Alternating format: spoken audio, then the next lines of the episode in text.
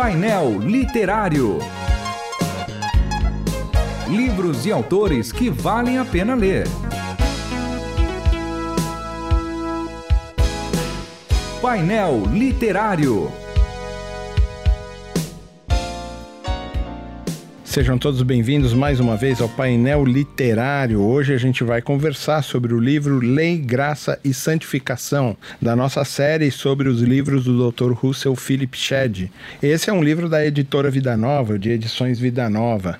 E mais uma vez, estamos aqui com o pastor Júnior Martins e o pastor Márcio Sarraf. Sejam bem-vindos. Olá, João. Prazer, João. Muito bem. O livro Lei, Graça e Santificação, apesar de óbvia a minha pergunta, pastor Júnior, sobre o que, que fala o livro? Então, fala sobre lei, graça e santificação. Ah, muito bom, ótimo.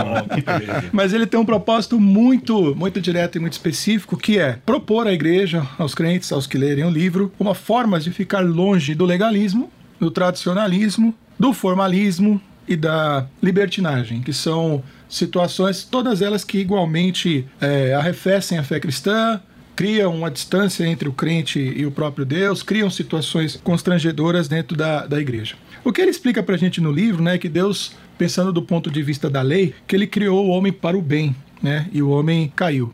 E desde o início, né, Deus tem ensinado ao homem as suas regras, as suas normas, as suas leis, os seus mandamentos, os seus estatutos, né, que como os salmistas nos ensinam, são todas elas boas, mas o homem tem criado distorções e feito da lei de Deus uma forma de viver preso apenas aos ditames, sem fazer uma conexão com a vida, com a realidade, com o próprio Deus, com o culto, com a adoração, passando por cima, inclusive desrespeitando as pessoas, né?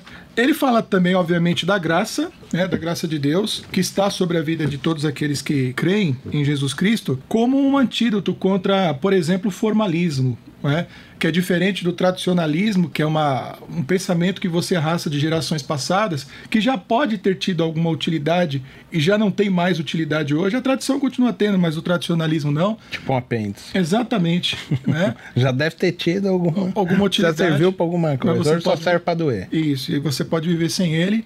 A tradição não, a tradição é importante, a gente vive da tradição, a tradição que vem dos apóstolos, dos pais da igreja, então é bom fazer essa distinção. Ele combate muito fortemente também a questão do, do formalismo, né? daquela grande preocupação com a aparência externa sem preocupação interna, que era o que ele combatia, por exemplo, com, com os fariseus. A ideia do sepulcro caiado, né? que era bonito por fora, ornado, mas por dentro carregava ali os, os, os restos mortais de um mau defunto, né? de um péssimo defunto. Então ele combate tudo isso e ele vai gastar no livro dele uma, um, um, tempo maior tratando da, da santificação, uhum. Porque é exatamente ela que faz o elo entre a lei e a graça. Né? A pessoa que se santifica é a pessoa que entendeu a graça de Deus e ela com isso também ela está habilitada a cumprir a vontade de Deus, cumprir a lei de Deus e a vontade de Deus. Então ele deixa muito claro no livro dele que Deus não se agrada do legalismo, do tradicionalismo, do, do formalismo, muito menos da, da libertinagem ou daquela graça barata é, de água com açúcar, mas ele tem uma preocupação muito grande com o interior do homem que compreende a sua vontade e, e o obedece e se submete a ele. É, de forma consciente, de forma viva, de forma realmente relacional. Uma frase que eu acho que, que sintetiza o livro de uma forma muito interessante e que eu vou levar para a minha vida, porque a gente sempre tem uma dificuldade de relacionar lei e graça, e ele conseguiu resumir isso numa sentença muito curta. Ele disse o seguinte: O que a lei demanda, a graça outorga. é muito interessante, porque a lei ela continua valendo, mas como é que a, a lei é cumprida nos dias de hoje? Para aqueles que vivem debaixo da graça de Deus, que são habilitados pelo Espírito Santo a não andar mais conforme a carne, mas andar conforme o Espírito.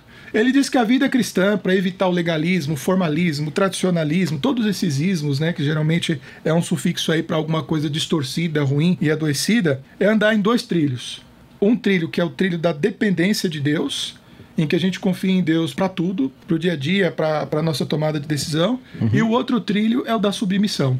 É mais uma forma de correlacionar graça, que tem a ver com dependência, e lei, que tem a ver com submissão à vontade de Deus. É, se você tirar um desses dois trilhos, você vai descarrilhar. Você vai, vai ficar capenga. Vai ficar capenga. Você vai tombar, tombar para um lado. Você vai ser alguém muito livre, mas sem direção ou uma pessoa com excesso de regras e de normas, mas sem vida. E quando você tem as duas coisas, você consegue ter uma vida, uma espiritualidade realmente saudável, né? E de, de eliminar os conflitos no seu coração e no seu comportamento. E obviamente, né, como ele fecha esse binômio, né, da lei e da graça com a santidade, ele coloca a santidade obviamente como algo prático, como algo relacional e que dá para nós esse entendimento do que é andar na dependência e também na submissão de Deus. Pastor Márcio, quando o pastor Júnior fazia o esboço agora do livro, dessa resenha, né, que ele sempre traz e o senhor também traz de outros livros, a gente observa que Deus ele não é a favor do legalismo, mas ao mesmo tempo ele colocou a lei. A gente corre o risco de ser legalista se ficar apegado à lei. A Bíblia fala que ela serviu para a gente como aio. O que quer dizer isso? Como é que eu evito cair no risco de me apegar demais à lei? Ô, João, antes de tudo, tem uma coisa que a gente precisa saber, que é bíblica. A lei é boa, a lei é de Deus. A graça é boa, a graça é de Deus. A santificação é boa, a santificação é de Deus. E isto tem que nos trazer clareza. O que nós fazemos com a lei, com a graça e com a santificação, aí não necessariamente seja algo bom e de Deus. E de Deus. Eu acredito que aí nisto reside o dilema, o problema. Então a lei serviu de aio, de tutor, ou de condutor até a graça. E com isso nós não estamos dizendo que não havia graça no tempo da lei. Não, não vamos entrar nessa discussão. A graça de Deus é eterna. Deus é gracioso. Ponto.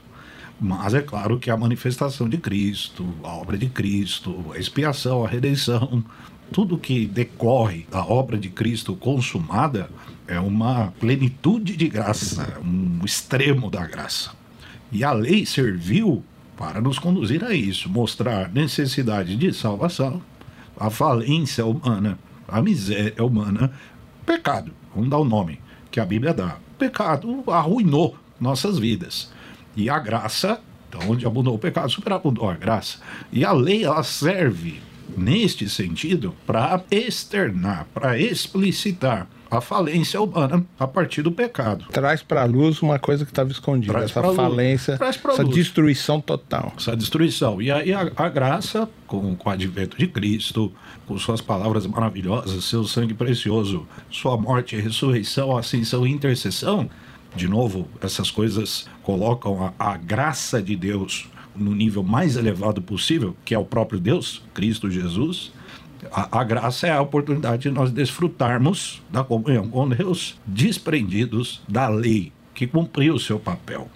Mas sempre lembrando que a lei é boa. O que nós fizemos com a lei é ruim, é mal, porque o ser humano é mau.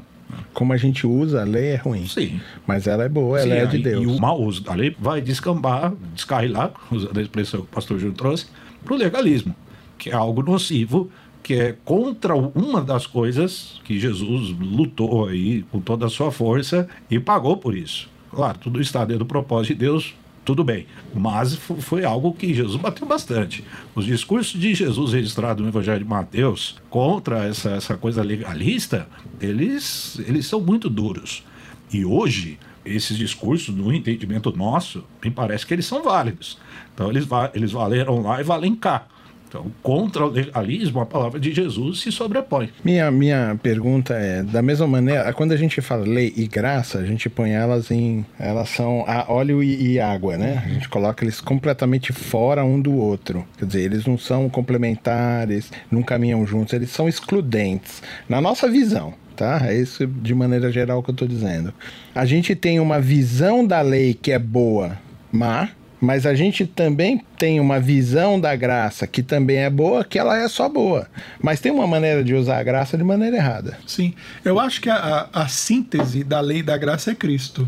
Hum. A cruz é a manifestação plena da lei de Deus sendo satisfeita, a punição do pecado, o uhum. sangue derramado para a remissão dos pecados e aquele ato, um ato do pleno amor de Deus. Uhum.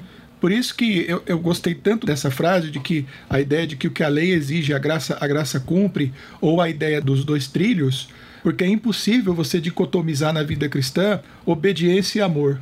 Você dicotomizar uma vida correta e de santidade e uma vida com muita graça e com muita misericórdia. Então o crente, ele é um camarada que ele é honesto, que ele é correto, que ele se, arrepende dos seus pecados, mas ele é o cara que busca perdão em Cristo, ele é alguém que tem uma facilidade enorme para perdoar o pecado dos outros, ele carrega dentro de si uma certa intolerância com relação aos seus próprios erros, mas ele é muito tolerante com os outros, porque ele, ele sabe que ele tem o papel também de, de reconciliar as pessoas, e ele entende muito bem esses dois caminhos é, ao mesmo tempo que eles parecem não se misturar, ao mesmo tempo os dois se completam. Essa, essa, a lei não, não foi revogada. Jesus disse isso, né? Eu não vim para revogar a lei. Eu não vim para, numa versão mais antiga, abrogar. Abrogar. abrogar a lei. Nossa. Eu vim para cumprir. E aí eu sempre faço uma, uma analogia do guarda-chuva, né? Então você sai com o guarda-chuva, a chuva continua molhando lá fora. Uhum. Mas você sai com o guarda-chuva, aquele guarda-chuva te Sim. protege de ficar molhado. Né? Então parece que a graça é esse guarda-chuva que me protege da lei que ainda está vigente. Perfeito. Aqueles que não estão em Cristo Jesus estão afastados da graça de Deus, eles continuam sendo molhados pela chuva, ou continuam sendo julgados e condenados pela força condenatória da Sim, lei. Mas quando estamos em Cristo Jesus, nova criatura a gente é, então a gente agora está protegido da força condenatória da lei, mas ela continua vigente. O apóstolo Paulo fala fala maldição da lei, né? Então, quando ele, em Gálatas ele usa muito isso, sob a maldição da lei. Então, quem não está em Cristo está sob a maldição da lei. Uma coisa importante que a gente precisa pensar nessas terminologias, lei, graça, santificação, é que a lei, ela nos mostra que nós precisamos de salvação. A graça nos mostra que a salvação é possível. E a santificação nos mostra que somos salvos. E ambas vêm de Deus. E a santificação pode também ser uma é, a praxis de quem tem a esperança de ser salvo? Sem dúvida. Né? a, a, a santificação ela não é um pensamento ou apenas uma doutrina, né? Ela é a manifestação da, da lei e da graça na vida de um... Ela é a materialização, é a materialização da fé, né? É verdade. É, hum. Exatamente. É. Muito bem, nosso tempo, puxa vida, a gente começa a conversar, o tempo vai embora. A Lei, Graça e Santificação do Dr. Russell Philip Shedd, da editora Vida Nova, ou de Edições Vida Nova. Procure lá o seu no site da Vida Nova e adquira. Esse é um dos livros que eu gosto muito e ele trabalha três palavras, assim como O Mundo, a Carne e o Diabo. E que traz uma lucidez, o Dr. Shedd traz uma lucidez tão aguda, tão forte nesses dois livros, que eu sempre uso como estudo para a escola dominical e trabalhar, vamos lá, regularmente. Você entendeu? Para trabalhar com isso. Eu recomendo esse livro, acho que os professores Excelente. aqui também recomendam. Deus abençoe a todos. Até a semana que vem. Até, até a semana, João. Até mais. Você ouviu Painel Literário. Produção e apresentação: João Paulo Gouveia. Realização Transmundial.